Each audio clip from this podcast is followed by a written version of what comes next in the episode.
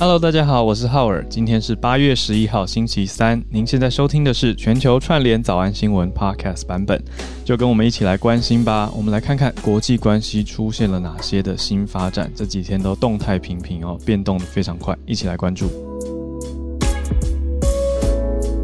每次都要跟大家讲一下小幕后，就是我们在开早安新闻之前，不知道大家对我们新闻准备的想象是什么？可能是五点凌晨摸黑起床，是不是？我不知道哎，保持神秘吗？但就跟大家讲一点吧，就是特别是开播前的一段时间是超级密集的，就是特别是准备工作，我跟小鹿还有制作人的讨论啊等等，然后今天该跟大家用什么开场，然后讨论什么什么细节。那当然，我们都还是保持很多随性的部分，比如说我跟小鹿就开场到底要怎么开，好像就。很自由。那有一些朋友应该昨天有在，如果有在 follow 我跟小鹿的 Instagram，就会在现实动态看到我们昨天做了一场很有趣的访问。是要很感谢大家哎，我觉得是要大家那个时候有第一时间帮我们去盖楼嘛、许愿或者敲碗什么的。那所以后来呃，这个访问就很顺利的约了下来，然后也昨天访问完了。到底是谁呢？我们这样讲那么神秘，就知道大家一定要去看 Instagram，对不对？才会看到我跟小鹿昨天采访了林洋配，也就是李阳跟王麒麟啦，我们的金牌双打选手。呃，我们现在还还在后置阶段，那期待赶快可以试出，在会在试出以后，我们应该会到社团跟大家再说。他们两个，我觉得昨天真的好好聊天哦，又亲切，然后又阳光，嗯，然后也保持他们很自然率真的样子，就是李阳怎么样，嗯，麒麟怎么样，就是那样了，嗯，然后嗯，也很愿意分享吧，对，所以呃，我觉得剪出来应该会蛮好看，我也很期待。对啊，然后另外一个好，这个就留留卖一点关子，让 大家一起来期待一下，因为我们自己也还在后置阶段呢，我们也还没看到成品，就是一起期待咯。好。那跟大家说怎么去看我们的现实动态好了，其实就是点开现在号儿或者是我的头像，点开之后呢，就会看到我们 Instagram 的连接，然后你也可以 follow 起来，然后看一下我们的现实动态，因为到时候影片播出的时候，还有一集特别节目的播出，我们也会在上面，也会在上面公布了。对，我们刚瞬间有第三个主持人，星期五可以邀请他来。哦，好哎，好。好好好，讲到这个趣味的或者说社群的东西，你是不是说你你刚刚说抖音的全球下载量突破脸书哦？我看到就整个吓傻啦，就觉得我被整个时代抛在后面。就是我跟大家分享一下，我以前小时候学跳舞的时候啊，就是呃会有一整班里面就会有一位，就是他的年纪稍微比较大，然后他可能动作啊或者是打扮啊，就是会感觉起来就是年纪跟一般的就是学生有一点。落差，那个时候我就会跟我的朋友讲说说啊，真希望我以后就是不要变成那个人这样子，就是因为他全班都会一直看他嘛，然后结果不知不觉我就变成了那个全班当中我年纪最大的，然后我的打扮或者我觉得我在听的歌就跟所有的其他人都不一样这样子。然后你为什么要去报名错的班？对哦，弄错了。然后，所以我看到这则新闻，就是说现在抖音的下载量已经超越脸书的时候，我整个就。就是那种同样的感觉又席卷而来。毕竟，当我当初最早开始下载脸书的时候，我就觉得哇，这是一个什么好潮的东西啊！嗯嗯。然后，结果现在，现在我的抖音怎么玩，我都还没有摸清楚。你看我多老气！不会，其实我跟你说，我因为我最近玩了一次抖音，我是因为看到有一个合唱的机会，就是我们一起去看过那个表演啊，尴尬美声啊。我有看到，我看到你们。对，就是因为他们开了一个合唱挑战，他们是放在 Instagram，然后我就私讯说求合唱，然后他们就一拍轻松自然说哦，可以到抖音哦，然后我就想说呃，OK，然后我就去抖音看了一下，原来抖音有一个合唱的功能，所以直接对我一按就等于影片就开始后置了，就是右边是他们，那左边就是我，那我就可以录我的，那录完就就直接，我觉得把抖音想成是一个快速影片剪接的软体。其实就嗯，其实就还蛮好理解的。然后它是一个非常以影片来做社群互动的的社群平台。那我就觉得看我看到的差异是因为我有在高中教课嘛，就高中学生真的呃，还蛮普遍会有在用抖音。可是我觉得大家对抖音的理解有点停留在几年前刚出来的时候，好像就好像是觉得上面没有没有内容。我觉得很多人都直接把抖音等于是空泛、没有内容或无脑，甚至用这种词哦。可是实际上，抖音我觉得它，你把它想成是一个影片制作平台的话，那就是看制作者要花费多少的心力去经营内容。所以其实有一些内容很不错，说实话，比如说教你拍照的技巧，就是很适合用影像呈现的，或者是说什么快速掌握对做菜一些 tips，然后他把五个步骤拍成很快的，它反而是一个快节奏说故事的功力。我就觉得，嗯，有点有趣，可是也真真的我不是很熟悉，说实话。但是就在想说，嗯，以后这个社群群体的趋势在变动，可能也要有一些应对吧。希望我不要听起来是老人发言。这个连续冲击实在是很大。你看昨天。呃，Friska 今今天也在我们的贵宾席，就是上来超级高中生，高中生，然后提醒我的年纪。然后今天这则新闻，抖音下载量突破脸书，提醒我的年纪。对，YouTube 的 Catherine 讲到说，抖音会不会有各自安全的问题？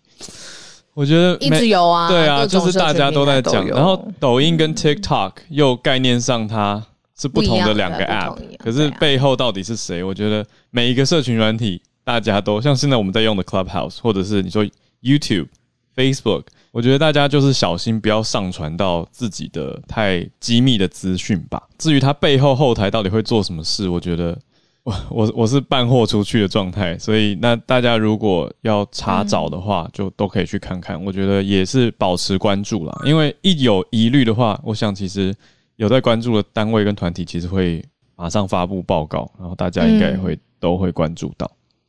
我好想要有人可以出一本什么社群时代的人类生存守则，就是呢，比如说你。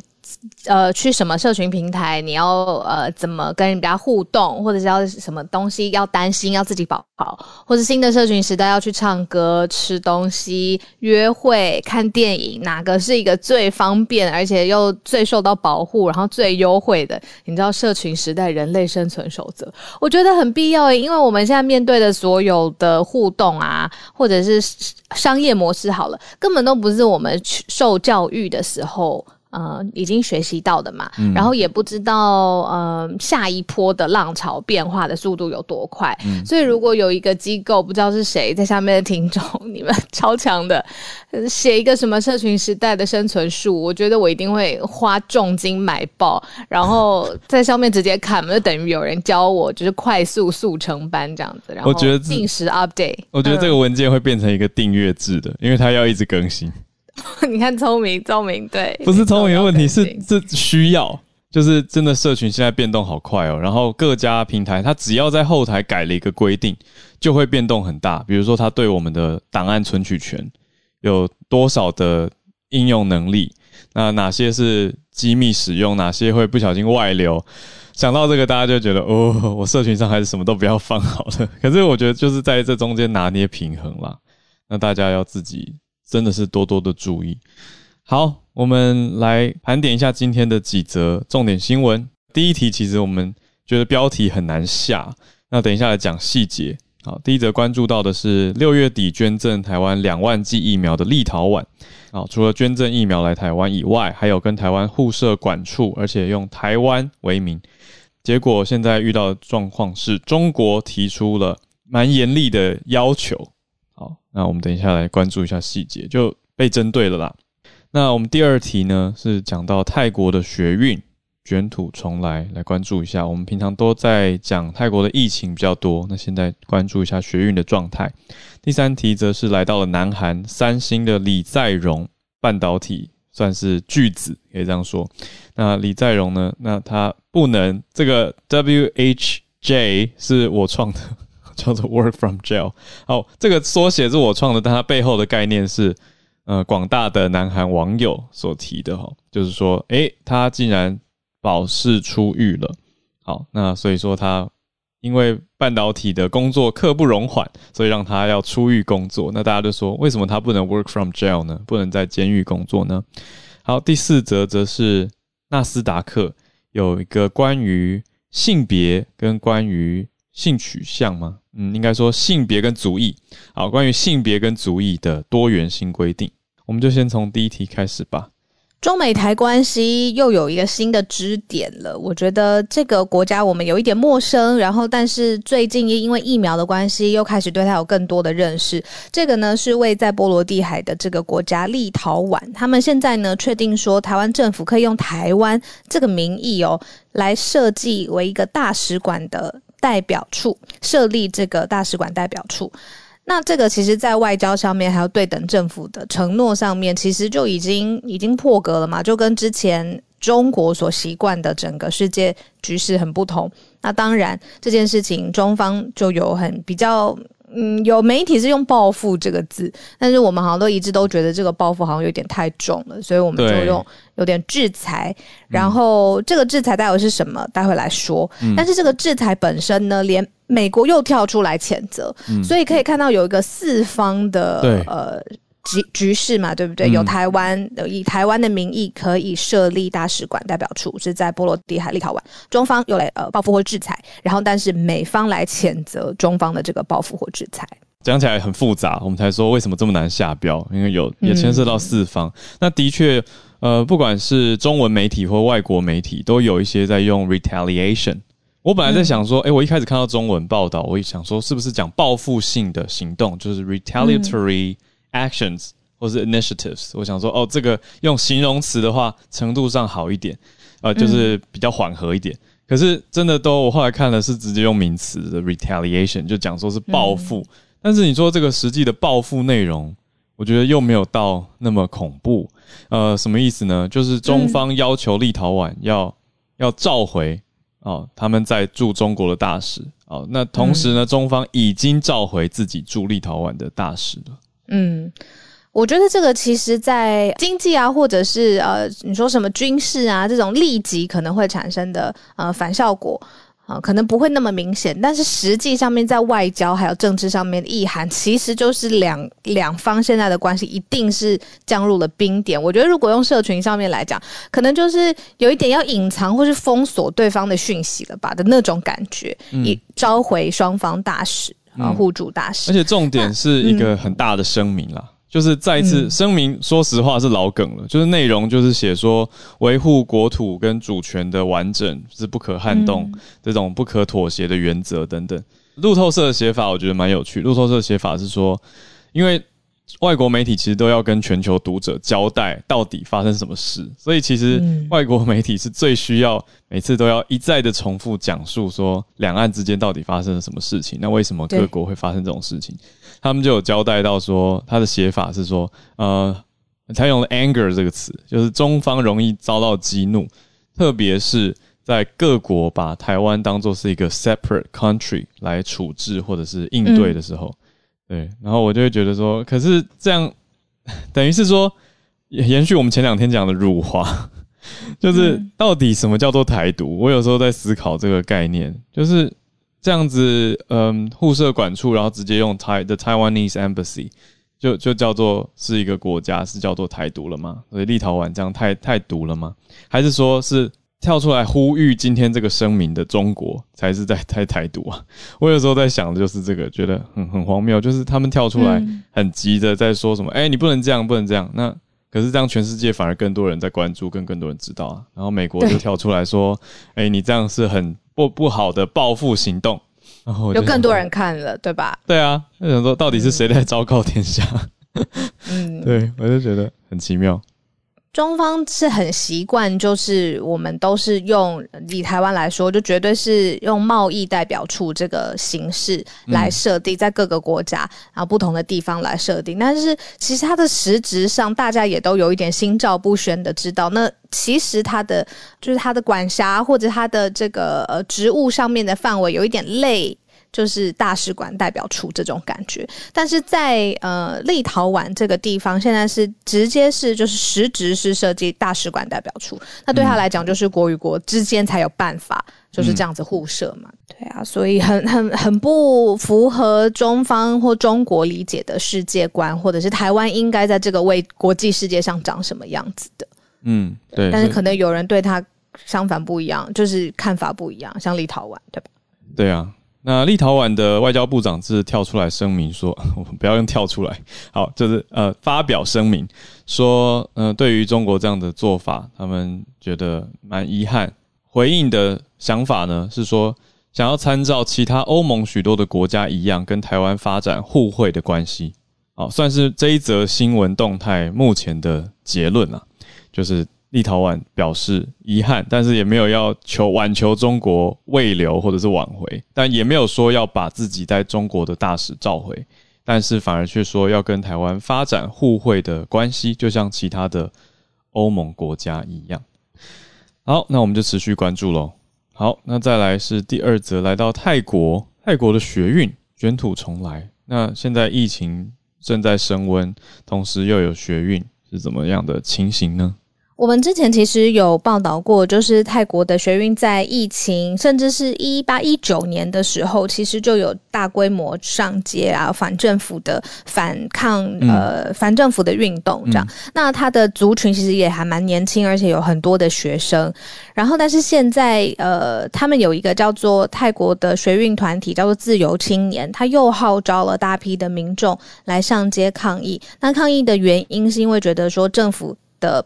呃，对待 COVID 的疫情实在是太差了，实在抗疫不利，呃，就是抗疫情的疫这样子，所以他们大规模的上街呃抗议之后呢，现在是有十一名呃整个抗议运动的领袖遭到了逮捕了。那现在呃泰国当局也部署了上百名的警力。然后在呃抗议的活动现场要来呃部署，然后希望可以好好的应对这样子。那在泰国，我们之前早安新闻有讲过，就是其实它是这个君主的体制是非常非常呃深根蒂固在它的历史还有文化、政治文化里头。那这一次如果大家上街，然后你反抗政府，那个他也有可能违反一个是冒犯君主法，然后来遭到起诉。那他们当然是很希望，比如说皇室的改革，或是政府相关的改革，都要赶快的呃开始。这就是青年刚才有说这个团体自由青年他们最主要的诉求嘛，因为觉得皇室很 很腐败啊，然后都已经很久了，然后对于呃效率各个公共事务的效率都很低落这样子。那现在这个规模在扩大的时候，是有一千名啊，在上个周末有一千名的反反政府的这个抗议人士，在警跟警方之间就发生了冲突，嗯，所以我们再次看到卷土重来的抗议行为，就走在呃泰国的街头上。对，那之前保释出狱的知名抗争领袖，这几天也被拘捕哦，那有多位啦，那他们在保释请求的时候，因为跟抗争有关的新指控被驳回。那现在已经跟警方自首了，那有的是拘捕，有的是自首的状态。对，还有一些相关人士，包括人权律师，也是因为新的抗争相关指控，好，那就自首。那里面的指控包括说，他八月三号的时候，就上个礼拜的时候，他的一场抗议演讲里面讲到冒犯君主。对，所以这就是呼应刚刚小鹿讲到的君主的尊重这些内容，那也都会被治罪。所以这是泰国现在学运的状态，当然是这一次规模没有那么大，但是跟警方有冲突，又是让人觉得有点担心了，蛮激烈的。因为去年有到数十万人参与，那就真的是大规模上街头。但上个周末是一千多位的反政府抗议民众跟警方发生了冲突。好的，那我们再来关注到下一则，来到南韩了，三星的李在镕。他现在得到南韩司法部的决定，是在八月十三号的时候，也就是后天会假释出狱。那原因呢？我读起来觉得有一点，嗯，我有没有看错？原因是因为全球半导体的竞争激烈，所以。南韩的三星要追赶台积电，也要面跟我们有关哦，也要面临英特尔的追赶，所以管理层现在真空，让南韩的业界跟国内的舆论非常的担心。所以因为舆论的支持，就是大家说我们需要某某某，我们可以想象吗？就假设啦，假设我我这个不是乌鸦嘴，我是假设我们的某个半导体公司现在有人因为有案件在身被入狱调查，那大家就说，哎，可是我们现在很需要他，可以放他出来吗？所以是这个角度诶，那南韩司法部因为舆论的支持跟业界的意见，所以就宣布说，让三星电子的副董事长李在镕，他现在是因为贿赂案嘛，那他服刑满六成了，那他嗯让他在后天先出狱来处理管理层的事情，来帮助三星超英赶美，或者说追赶台积电跟英特尔，就是超英赶台，英特尔的英，台积电的台。对，我觉得很特别的一个 一个司法部的判决的决定。对啊，那可是、呃可是还有可能会再回去入狱啦。这个对，很有可能，因为他还有案件目前正在审理当中嘛。嗯刚才赫尔有说，就是有呃网友就在下面想说，为什么好像他既然要治理公司或是带领公司，那现在 work from home 这么这么 popular，对不对？这么夯，那他为什么不能 work from jail？就是为什么不能在监狱里面？然后下面我。当然，第一眼看到我是觉得哇，这个网友的回应反应好快哦。但是后面就有人补充解释，他就是说，嗯其实、呃，三星这么大的一个算是大的呃，应该算是军阀扶持的集团，对，他又跟军呃呃，就政府的呃扶植力量，然后还有他自己的整个各个部门，对对对，嗯。官方没错，好嗯词。嗯他说：“这个呃，你要去领导他，或是你要去重新组建，还有效率什么的。以南韩的文化当中，是需要有一个这样子有魄力的，或者是在现场的，直接跟人对话到的这个领导人。这是以文化为出发点的解释，他是没有办法透过什么 Zoom 啊，然后就你知道超音感台这种，对，这是下面的人他们的一个解释。嗯嗯，好吧，那可是我觉得真的是很多现象都是看人怎么解释了。对，那我觉得这个很明显的是，我们要补充的是，呃，南韩的大众舆论对李在镕很有好感。就是虽然他现在是受到贿赂案被调查，可是大家嗯很支持的时候，我有一个朋友，他就是我我我我我好像在节目上跟大家提过，就你说他很嗯哲学的那个顾问，他说哦他说他说三个人打一个人叫霸凌，三千个人打一个人叫做叫做社会正义。然后我有时候我就觉得、哇，给我很大的反思哎、嗯，对啊，就是大众都这样讲的时候，好像就对了。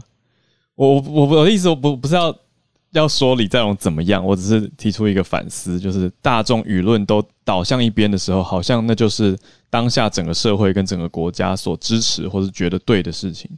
对，但是到底我们人类过了一段时间回头看，那这样子有绝对的是对错吗？对啊，对，谁的嗯正义？对我只是嗯看到这个大众舆论，然后还有他的这个假释有有感了，对，但是也有一些人在说反对的声音，因为我们刚刚讲的是大众嘛，但当然还是有嗯少少数的人就觉得说很失望，觉得这样的假释对南韩的司法制度是侮辱，然后也代表犯罪的有钱人跟有权势的人都是有办法解套的。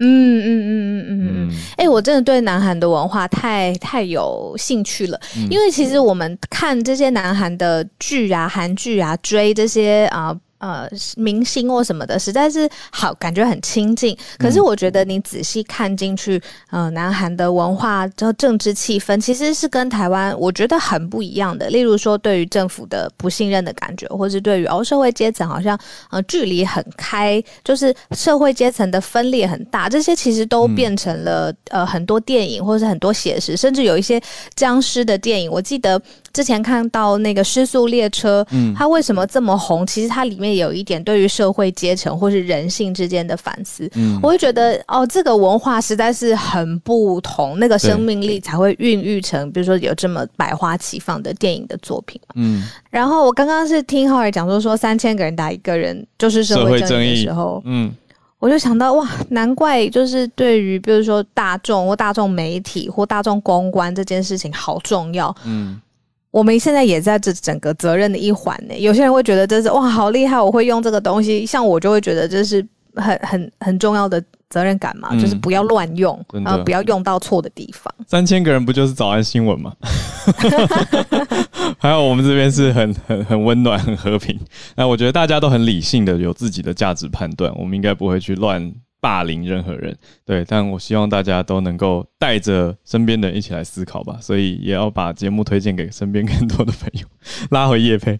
好啦，第四则盘点，等一下就要进全球串联了。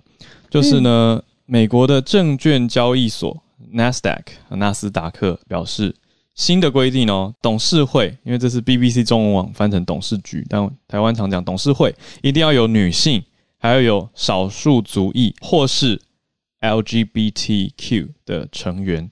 所以在嗯，我刚刚讲对了哈，就是说性别跟性取向方面都会有一些的要求，希望能够呈现多元。那有哪些细节的规定呢？它规定说，这个董事会里面至少要有两名多元化董事，蛮特别的用词。那两人当中应该要包括一位女性，还有一位程度呃能够代表比较少数族裔的，或者是 LGBTQ 的。就是同性恋者、一跨双性恋者、跨性别或其他性少数的人士。那如果没有办法按照这个董事会的规定呢？相关的公司，那这是说 Nasdaq 上市的所有公司哦，哦，这是哇 Nasdaq 的要求。所以在 Nasdaq 这个股票上市，你要上去发行的。这些公司的董事会里面都要有，所以不只是纳斯达克这个美国第二大的证交所里面的董事会，应该说纳斯达克有董事会吗？好，其实提出了一个疑问，应该说它所上市的这些公司都要有，那里面就包括了 Apple 还有 Tesla 这些科技巨头都有在这边上市交易嘛，所以他们的董事会相对应也要呼应这样子的规定，不然的话就要跟纳斯达克提出。解释原因，嗯，对，那这个舆呃这个规定出来之后呢，舆论上对于美国企业里面多元化的欠缺还是有很多的批评，对，就是一直以来这就是还在跟大家拉锯或抗衡的题目嘛。那现在 Nasdaq 这个规定是说，所有在这边上市的公司。哦，都要达到，我想这是蛮大的一个调整。那对于各个公司来说，其实也都会要做很多的变动。可是我有时候在想啊，又是一个反思的时间，就是用我有时候常会觉得说，用性别跟用多元这样来要求，它用意很好，就我们常讲的词嘛，利益良善。可是会不会又变成一个偏颇的限制啊？嗯，我懂你的意思，就等于是又在强化说，呃，这是男生或者是女生，这是 LGBTQ 的族群，就是又在给大家贴标签，好像一定得怎么样。还有为了达标，为了达标而做出一些硬做的调整。你说董事会重不重要？超级重要啊，因为他的决策是影响公司的方向。可是为了可能本来有几个非常能干的董事，然后公司经营的很好，但现在因应这个规定就必须要调整，那就会人事大搬风嘛。那也可能会影响公司的整体经营跟运作，所以这其实，在财经界是很大的消息。嗯，而且对于这些上市公司的前期准备，嗯，又会。花了像刚刚哈尔讲的，可能又会花更多的脑袋或心思要去架构它的整个董事会的成员组成。那在这个呃新的规定之前，其实是有呃让 ESG 嘛，就是说永续发展相关的这间公司，它需要呃比如说投入多少比例的利润呐，然后投入在永续的发展里头。那里面的呃使用的这些最主要的生产器材来源，然后还有这些原料等等，是不是要符合一些环保上面的？相关的规定，那我觉得这些都是不断会在更新调整的。只是这一次是 Nasdaq 他自己说，你上市的公司要符合这样子的规定，我觉得蛮重磅的。嗯，那补充一个相关的，上个礼拜英国的金融行为监管局也在提出类似的计划哦，但还在计划阶段，并还没有颁布。哦，那就是要求说各个公司要发布年度的一些声明，然后确保他们有达到多元化的目标。所以要求没有像 Nasdaq 现在寄出的这么硬性啊，啊，只是要往一个目标去迈进。最后一个数据是 Nasdaq 去年的研究呢，说在这个证交所上市的公司里，七成五都没有达到目前的规定，就是不够多元化，董事会不够多元，可能都倾向呃以传统来说就是男性为主。所以让大家知道这个金融界的重磅消息，那我们就来到了全球串联读报一分钟的时间。诶，Arthur 你好，我今天想跟大家分享的，就是有关于那个 inflation 的问题啊。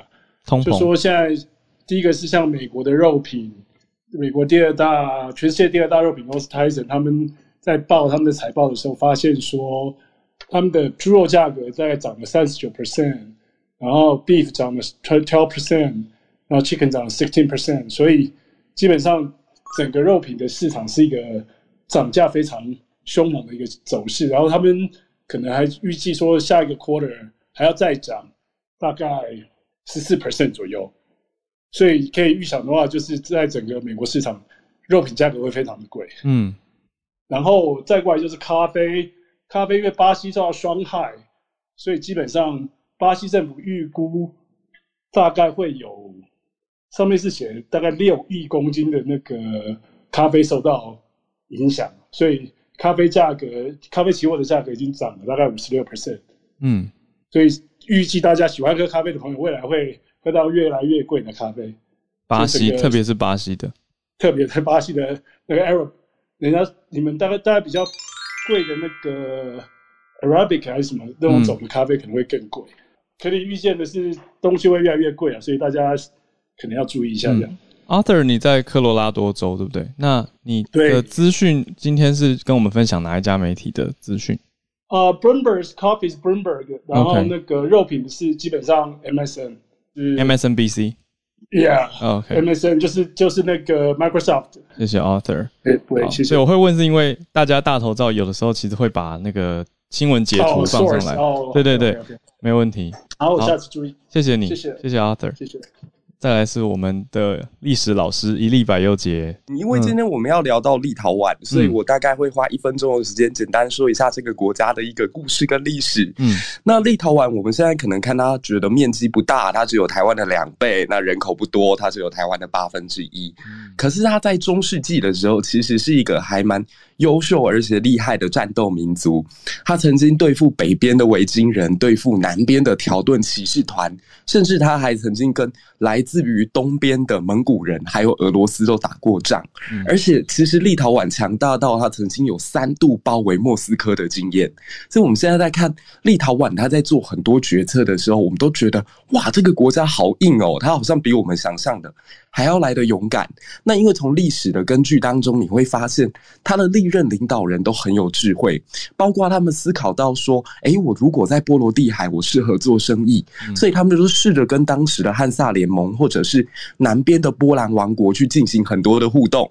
那甚至他为了要强化自己在波罗的海以及整个斯拉夫民族这边的统治，他还跟波兰人曾经联姻，而成立了整个中世纪整个欧洲最大的国家。叫立陶宛波兰联邦，所以我们现在都说它是个小国。可是大家能想象吗？它在十五世纪以前，它是整个欧洲土地面积广达一百多万平方公里的超级大国，而且甚至跟俄罗斯打的是有来有回。所以这也是为什么这个国家它其实在后期，虽然它曾经面对到亡国的这个危机，它曾经被三国给瓜分掉，它被。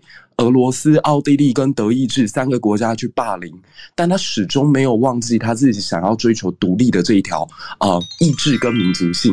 对，那后来到了九零年代，还有所谓的波罗的海之路，牵起了两百多万人去对抗所谓苏联这样子一个强权，所以最后他独立成功。对，所以我们从历史的案例来看，他是一个坚韧而且强大的民族。谢谢，哇，谢谢历史地理小教师。刚一开始还有地理。这个面积范围还有人口，谢谢姐姐，谢谢好人，谢谢谢谢大家，精彩的一分钟。来，那我们再来连线到戏谷的 James，嗯，科技特派 James 要 选了抖音，哎，好用心，马上呼应我们的刚刚的聊天。今天刚刚听到，呃，好像浩然和小鹿有提到抖音就是超过使用者超过 Facebook 嘛，然后就让我想到有一个新闻，就一个月以前的新闻。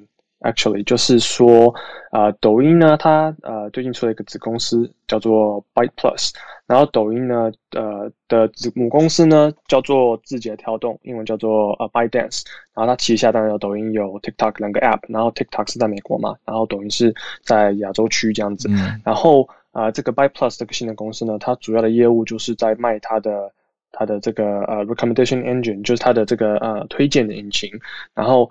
目的就是可能说把这个产品的 AI 的这个算法商业化，可能卖给其他的公司。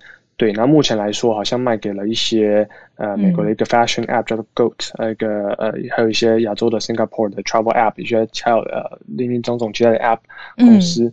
那我提这个新闻可能就是可能有点反思吧，就是在想说啊，就用这种社群软体啊，不止就是变成说啊。它的 advertisement 是一个产品，那你其实也变成它的产品的一部分，就是你可能在在给他们这些资料来做一些 AI 的算法的研发这样子。嗯，对。然后其实呃后面加一点，就是我不得不说，其实其他云端的公司也有这样子的产品啦，所以说呃也不需要过分去担心，可是可能就要反思一下啊，就是呃呃对 GCP 像 Google 的，还有 Amazon 的 AWS，还有。Microsoft Azure 其实都有相相相呃相相同的产品，就是在这个 recommendation engine 这个部分，啊，不过就是说 b y d a n c e 当当他使用这么多，当然是很好的事情，不过就是另外一个部分隐私权的部分啊，也要大家想一下。对，谢谢 James。有一个句话让我想到，因为你你的分享，我想到有人说，当平台是免费的，你就是他的产品。哎，可是刚刚 James 你提的这些都是云端的产品，哎，我觉得很好奇，因为之前听到说，哦，我们变成产品的那个场景是社群的平台，但是你刚才像提到这些什么 GCP、Azure，都是这些科技公司的云端产品。那所以你的意思是说，云端产品也会背后把数据演算法卖给第三方哦？只要有用户资料，其实都可以啊。对，Google 当然有 Search 的资料，然后 Amazon 就是有卖东西资料，Microsoft 就可能是商用商用产品的资料，都可以把它整合在一起卖给就是消费者，而不是消费就是 business 其他的做端。不同的。对。对对对，可是我觉得大家要去思考是，其实已经到超级细节了，就是怎么卖，然后卖的细节那个资料有没有识别性。还是他只是把你当成一个无法呃，就是一个数据，然后去对你一个人头，然后去做这个数字的针对这个数字的或者它的数据的广告投放，而不是说贩卖隐私，然后非常的识别化的把你卖出去。我觉得那个其实意义是非常不同的。可是这就很考验各家公司的道德操守，还有他们的实际执行的技术能力跟最后的一些判断准则，所以才有这么多的不断吵来吵去的这些规定跟争议。那谢谢 James。我想补充一个，James 刚其实讲到抖音跟 TikTok。我以前一直以为 TikTok 只是抖音这个软体的英文名称，后来发现是两个不一样的产品，然后连商业模式都很不一样。就抖音上面有很多细部的商业化跟产品直接标注跟导流，可是 TikTok 还没有。那相对我在台湾好像没有办法轻易的下载到抖音，我还要特别去做一些调整才有办法下载得到。所以它的确是两个。很不一样的产品，然后我也看到有些朋友他们经营抖音账号跟经营 TikTok 账号两个分开经营，所以真的很累。但是就跟大家更新一下，小鹿狂闪麦克风。好，我们来连线到今天很精彩很丰富，我们赶快来到下一位 Hank。我今天再延续一下昨天提到的同志运动会，那来看到这次东京奥运 LGBTQ+ 参赛选手其实是破历史的记录哦。那根据 Our Sports 的报道，此次东京奥运总共有来自世界上三十国，那总共至少有一百八十二位的出国出柜选手，那是上一次里约奥运的三倍之多。那就有媒体将这次的奥运取一个小名叫“彩虹奥运 ”（Rainbow Olympics）。那这一百八十二位当中呢，至少有五十五位选手在三十五种不同的运动项目当中获颁奖牌。那如果 LGBTQ+ plus 这样子一个族群，嗯，自主自主一队的话，得奖的记录会排在世界的第十一名，来到第十呃十一金、十二银、九铜这样的一个成绩，排在法国与加拿大之间。以上是我这一次的分享，谢谢。很特别的整理跟归纳方法，我觉得就让大家有一些。想象跟思考吧，对，所以谢谢 Hank。那这个消息，其实在我们之前在做奥运报道的时候呢，呃，叶老师有传这个统计数据给我们，对，只是当时因为有很多新闻，所以就没有没有来得及补充。那刚好 Hank 今天上来连线补足了，谢谢桃园的连线。那再来，我们连线到美国加州的 Ray。呃，我这边这则新闻是来自于 Voice of America VOA。然后它的新闻的大意是中国的央媒称，瑞士生物学家 Wilson Evers 揭露美国病毒泄露内幕，遭到了瑞士驻华大使馆的辟谣。就瑞士驻华大使馆表示，瑞士没有叫 Wilson Evers 的公民登记记录。就这个事情是这个样子，就是在八月六日的时候，多家中国官媒呃转了来自中国就是中国央视媒体央视新闻那个客户端的新闻。然后，在一个新闻大意是说，呃，瑞士伯尔尼的生物学家 Wilson Evers 在社交媒体上透露，呃，世界卫生组织内部和一些科研科研同行抱怨说，只要他们支持第一阶段的溯源工作的研究结论，就会受到来自美方以及其他媒体的巨大压力，甚至是恐吓。然后这篇新闻的表达的目的就是说，呃，它是针对七月十六日世界卫生组织向其成员国通报了第二阶段新冠溯源工作的计划。然后他给的 comment 是这个 adverse 认为这是美国施压的后果。结果，呃，瑞士驻华大使馆也就是在今今天，就是八月十号，呃，发了一则声明，在微博上发了一则声明，说：第一，瑞士没有任何登记姓名为 Wilson Adverse 的公民；第二，在生物学界没有以该名字署名的学术文章。第三，发表评论的脸书账号啊，在二零二零二零二一年四月二二十四日刚刚开通，至今只发帖一条，账户好友只有三个人。该账号可能为非公开社交网络账号开设。然后这就是目前比较有意思的一件事情，因为在我们看来的话，大部分情况下是央视新闻辟谣别人的那个文章，这是第一次有那个非中国官方机构的官方机构辟谣中国官方机构的那个文章。被你这样讲好复杂，对，但实际上的意思就是说，哎，央视的东西被另外一国呃，我们讲瑞士的官方有点有点质疑了啦。其实他的意思就是说，没有这个人。查不到这个人，那你们怎么会提出这个人？他的意思就是这样。主要是我们都知道，瑞士是一个比就是一个就国土面积比较小，然后公民数量也没有很多的一个国家。你造谣造到瑞，非常好好掌握。而且瑞士也是勇士中立国啊。嗯。然后你要把瑞士拖下水，瑞士我我其实很好奇，瑞士大使是什么心态？就说你我们只是想中立澄清。对，谢谢瑞带来这个很特殊的消息，大家有兴趣可以再去。再去调查了解一下详情。那到底瑞士有没有一个生物学家叫做 Wilson Edwards？就是大家会觉得嗯，好奇妙。好，谢谢 Ray。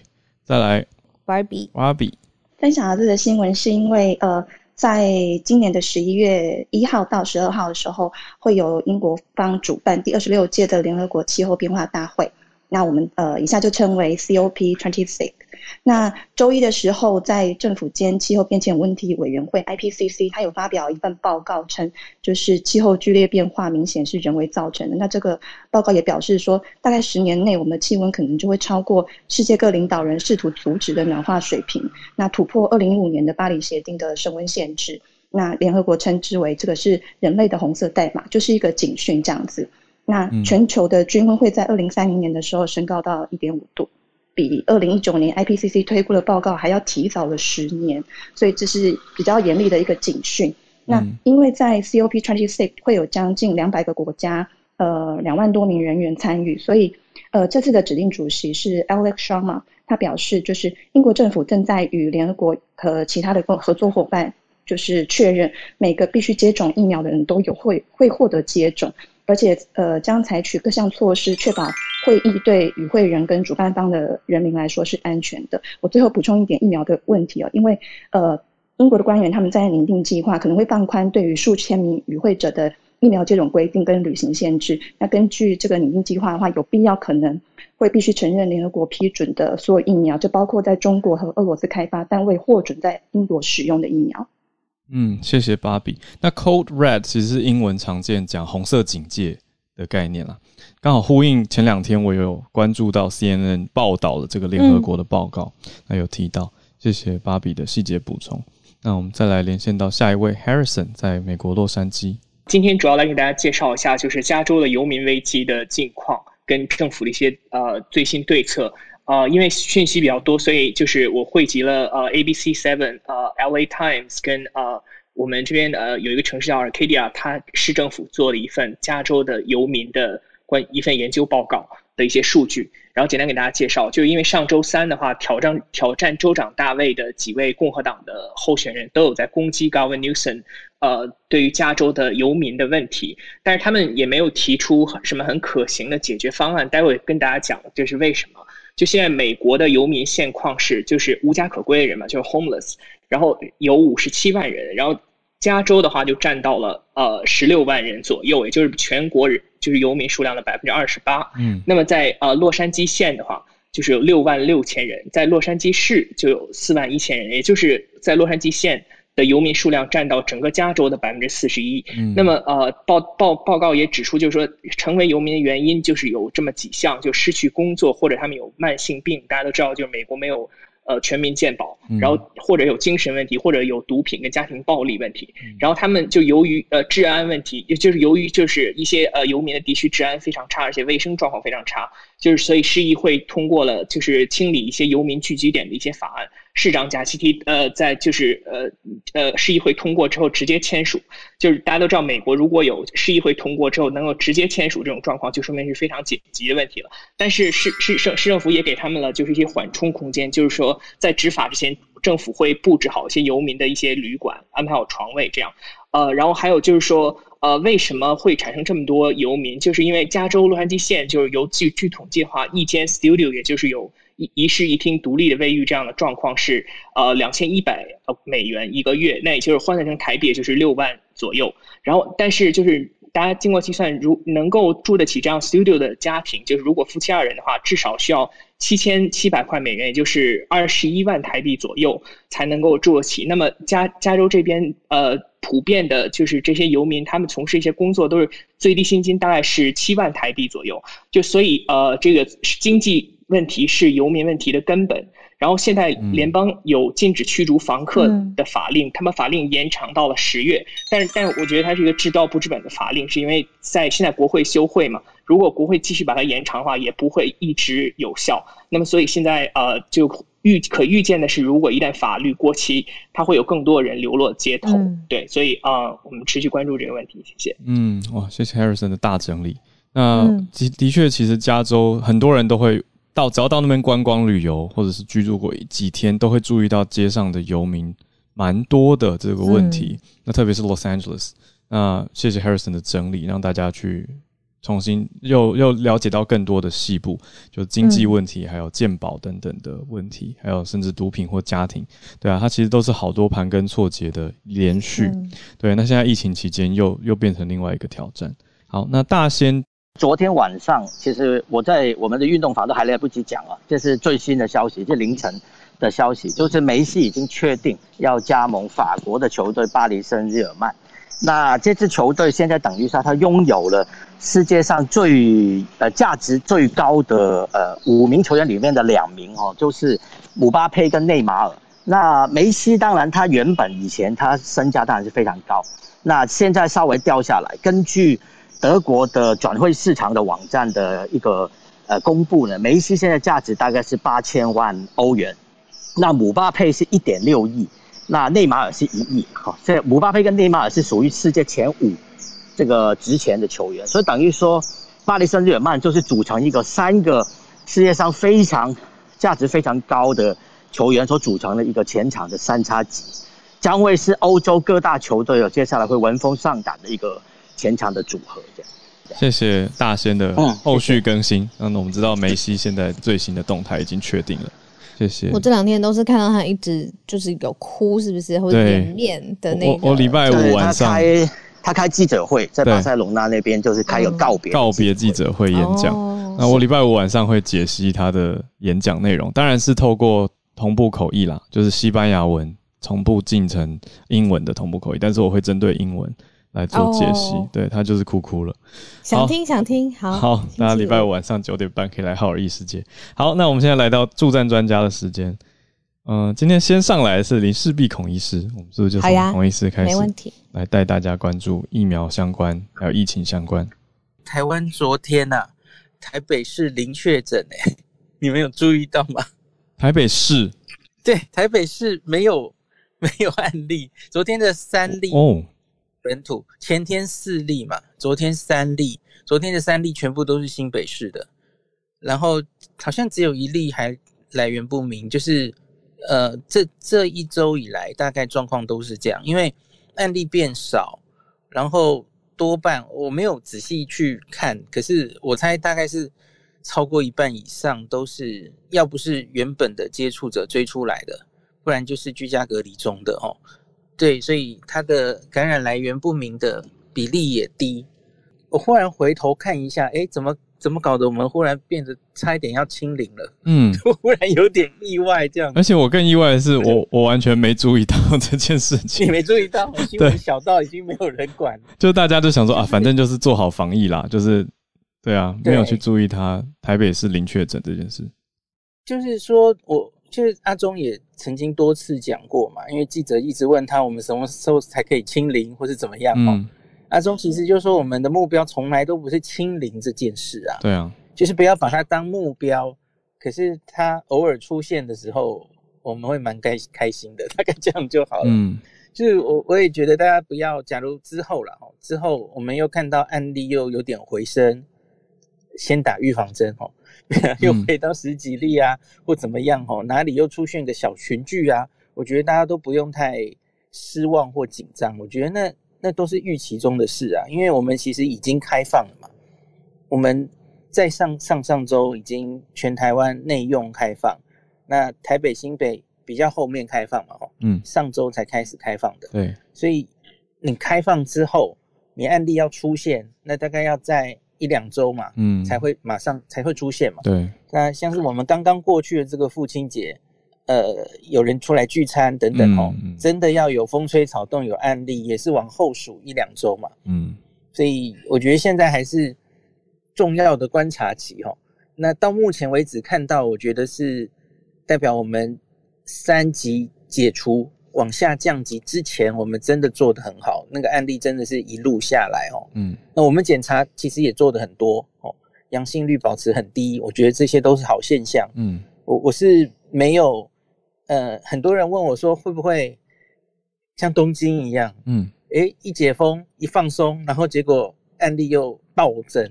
我我自己是蛮有信心，大概不会暴增。嗯，最重要的信心是因为我觉得社区目前案例的那个密度啊，嗯，我们跟每一次东京呃要解除要降级的时候，那个轻的密度差很多。嗯，那那密度最简单就是从 PCR 阳性率来看了哦。嗯，那我觉得我们的社区目前是清的蛮干净的。那可是当然。不是零啊，你你还是你回头看这一两周，其实还是偶尔。但目标就不是清零啦，意思对不对？没错，没错。我觉得，意思我我自己的观察，我不知道跟你跟你对焦一下。我是觉得大家的个人防疫其实都做的蛮好的。我所谓个人防疫是口罩戴的很确实，还有消毒这件事情。哦，这个这个没错。因为其他国家，我就讲实际一点，就是日本，其实之前大家就在讲说，很多人口罩不戴好。可是又有点劝阻无效。对，可是我自己观察到台湾，大家口罩都戴的还算蛮好的。我觉得这个很关键。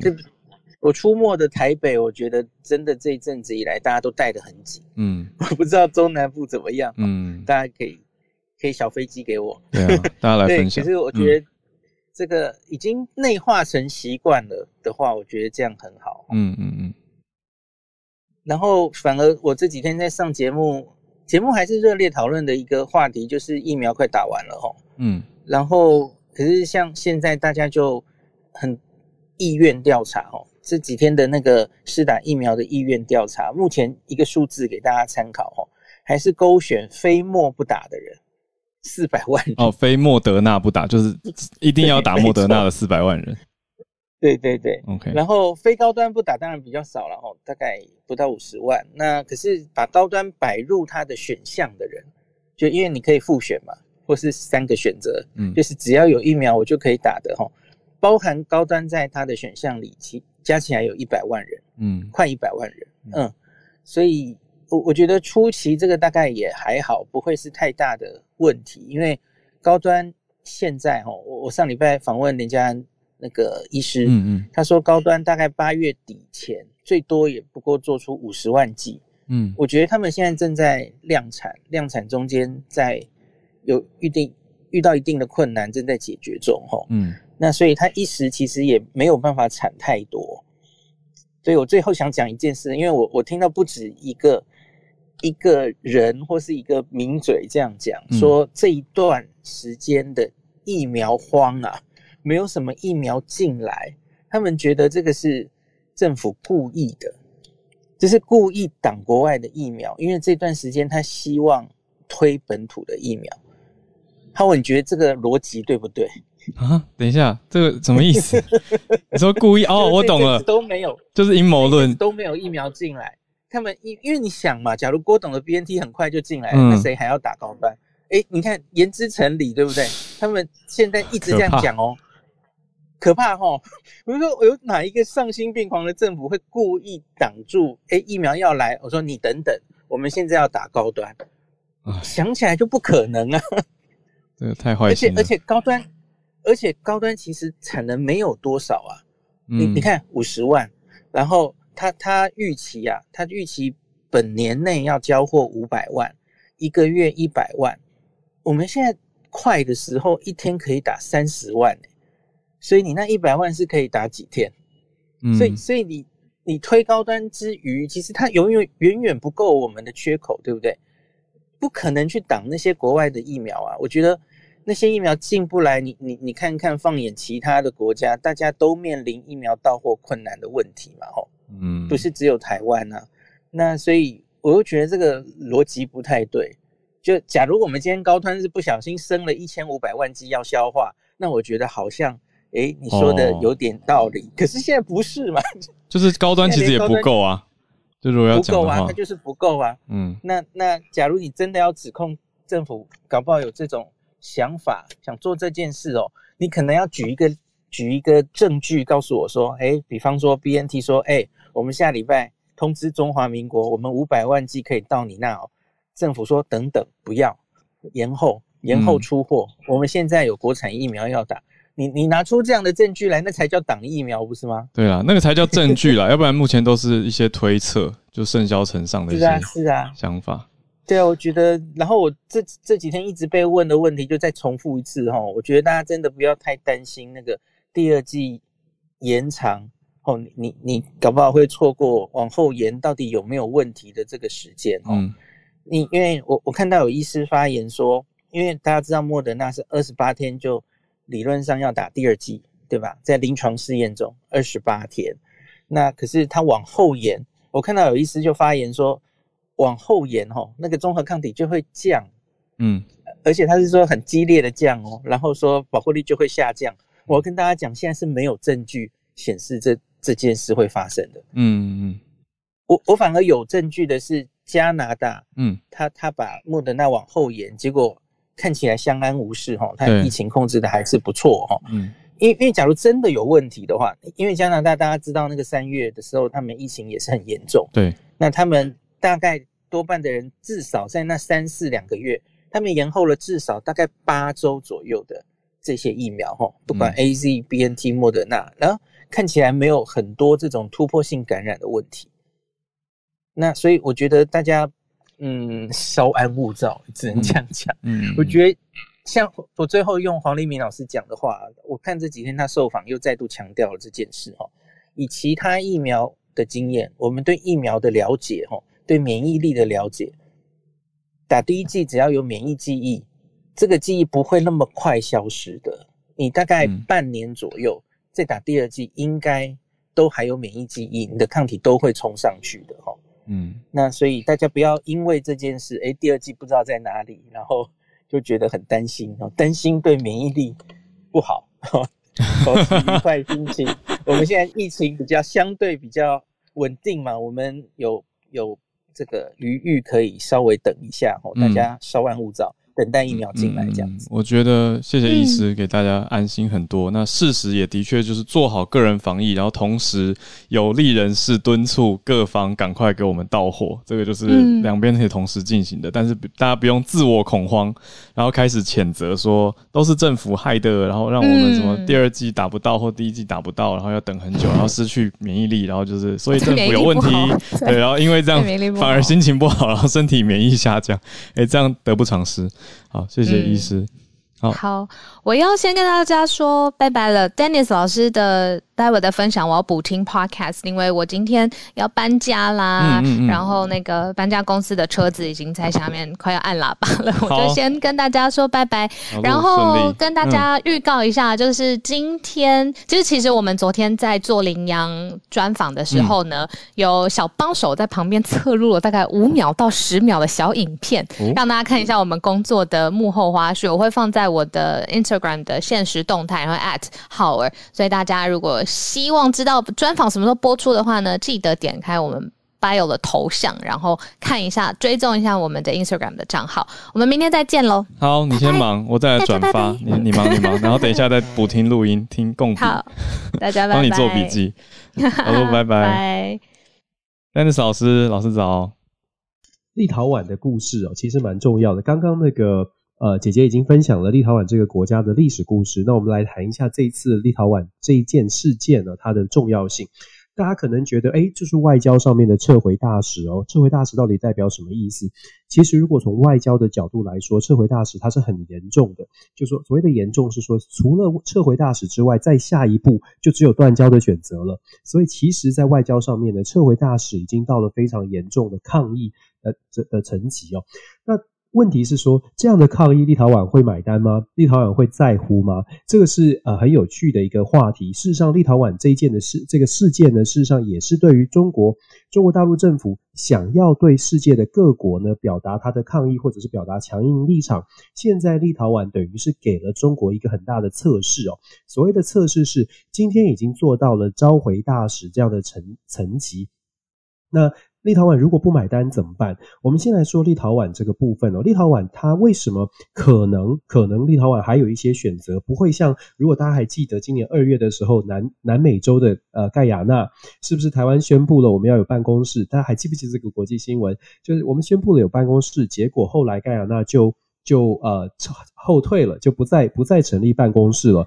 那现在看起来立陶宛它可能多一点点选择哦。他大概会做什么事情呢？如果说他会退，也就是说，他如果说呃。担心中国的压力，所以嗯不设台湾办公室了，或改改名字来设置台湾办公室哦。那原因不会是因为立陶宛太过担心他自己，原因可能是因为立陶宛它附近的周遭的国家哦，包括了欧盟，包括了东欧的这些国家，给他一点呃压力。所谓的压力是说，呃我们可能还有跟很多事情要跟中国呃来进行对话，来进行谈判，所以是不是你作为盟友，你要考虑一下？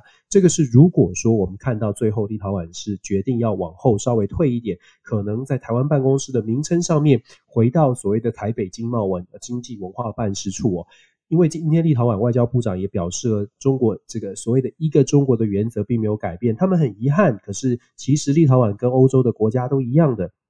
还是坚持一个中国的原则哦，所以他们到底会怎么样的行动呢？我刚刚说了，如果立陶宛真的往后退，基本上不会是因为立陶宛，而是因为其他的盟友可能给他比较多的压力。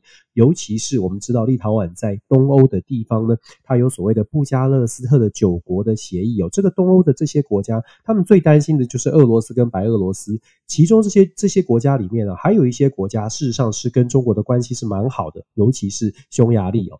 那在这样的情况之下，他如果退，会是因为其他的国家给他压力。为什么我们这么说呢？因为立陶宛如果按照自己的国家利益，或者是考虑到自己的话，立陶宛其实大可以不用管中国。怎么说？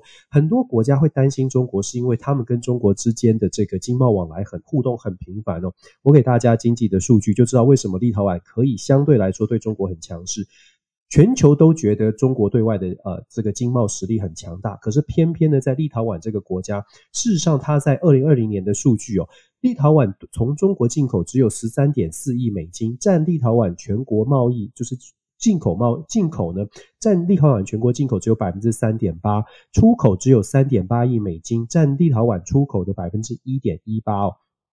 这样的经贸往来，你也可以想象为什么立陶宛它会有这个有这个实力，或者是有这个底气，说，诶，我又不靠，我又不靠你，所以我我坦白说，立陶宛真的是可以继续跟中国就是比较稍微的强硬。虽然他们不想要撕破脸，但是他在经济的互赖程度上面，其实跟中国没有太大的依赖关系。这也是为什么我说，如果立陶宛呢真的往后退，就是退回所谓的台北经济文化办事处，真的往后退。不会是因为立陶宛自己本身要退，而是整个欧盟或者是整个东欧的，尤其它的东欧的盟友觉得说，哎呀，不要撕破脸吧，还是往后退。可是这个情况呢，是不是有这样的可能？我觉得现在整体的局势哦，刚刚 Howard 跟小鹿你们在讨论的时候也讲到了，现在中国对外对外的强势，真的让世界上很多的国家在重新思考，到底要怎么来应对现在比较崛起的中国或者强势的中国。事实上，整个欧洲的欧洲地区，欧盟。的国家呢？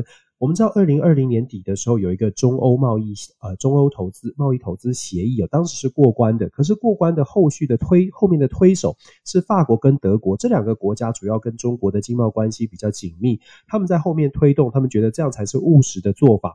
可是在这几个月哦，尤其是拜登上任之后，其实情况已经慢慢在改变哦。这些欧洲的小国都已经在思考，是不是要开始跟呃法国跟欧呃法国跟德国好好的来谈一谈我们。是不是真的要对中国继续的所谓的 soft approach，就是比较软的接触哦？这个是最近的在欧洲的一个一个呃一个大的考验吧，就是对整个欧洲外交政策对外对，尤其在对中国政策的一个大的考验。那立陶宛可以说是一个非常有趣的试金石哦，这个是值得关注的。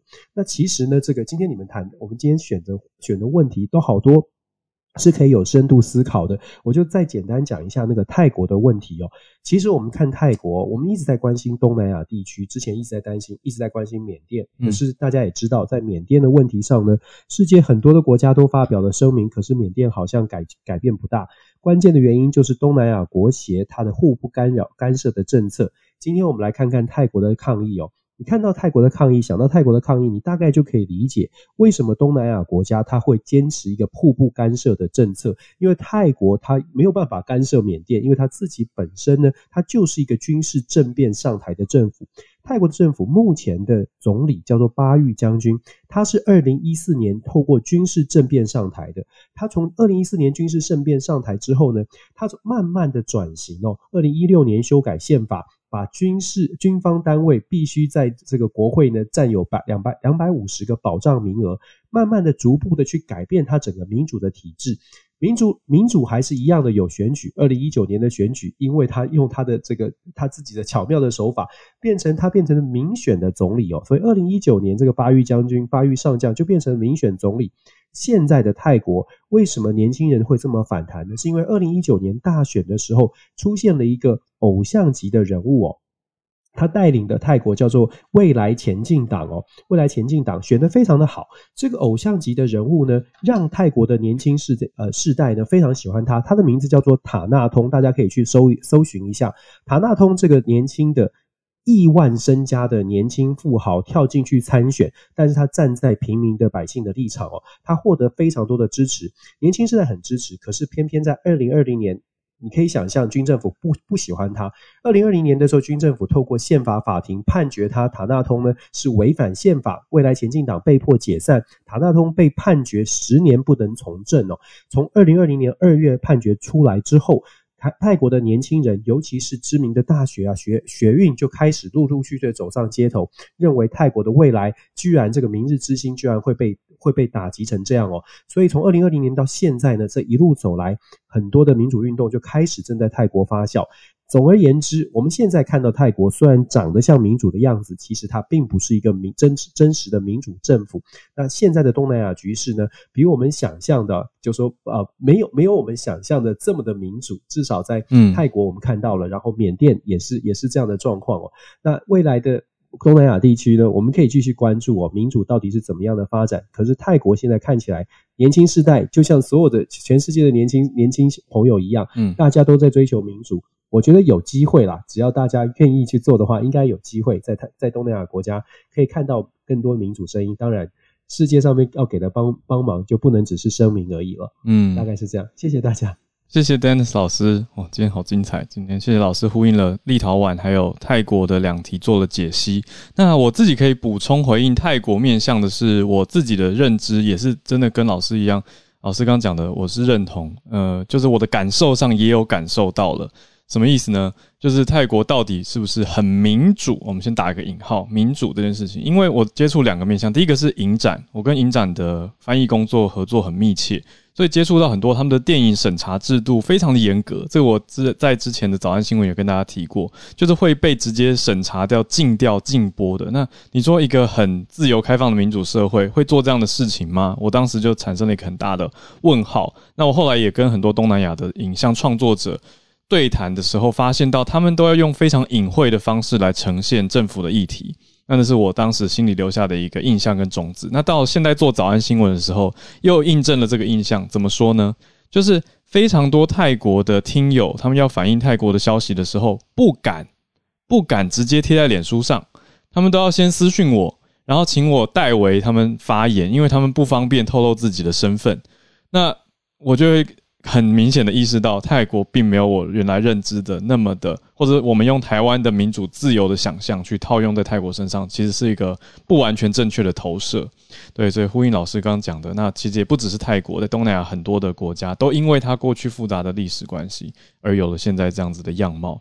所以大家在认知的时候，也要多一些的细节跟多一些的注意，而不是用我们的概念跟我们自己的状态去投射。对，谢谢老师这个很细节的思考跟提醒哦。大仙说马来西亚也是好，那大家就还在努力当中。那我只能说，我们就继续。我很珍惜我们早安新闻有这个非常嗯一片净土吧，大家可以在这边好好的理性的讨论跟更新的事情，而且一起学习，这是我非常感谢、非常感念的，有有这个很珍惜有这样子平台。那我也会把我们 我们今天的内容笔记给小鹿同学补课。好，那今天就来到了我们早安新闻串联的尾声喽。我们明天早上会继续跟大家串联在一起啊！大家如果想要。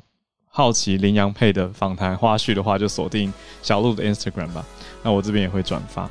那再一次谢谢所有上来分享的朋友，还有助战专家李志鼻孔医师，还有 Dennis 老师。谢谢你的收听。如果有任何想要告诉我们的话，都欢迎透过各种管道留言给我们。期待大家一起来慢新闻。我们就明天继续串联喽，拜拜。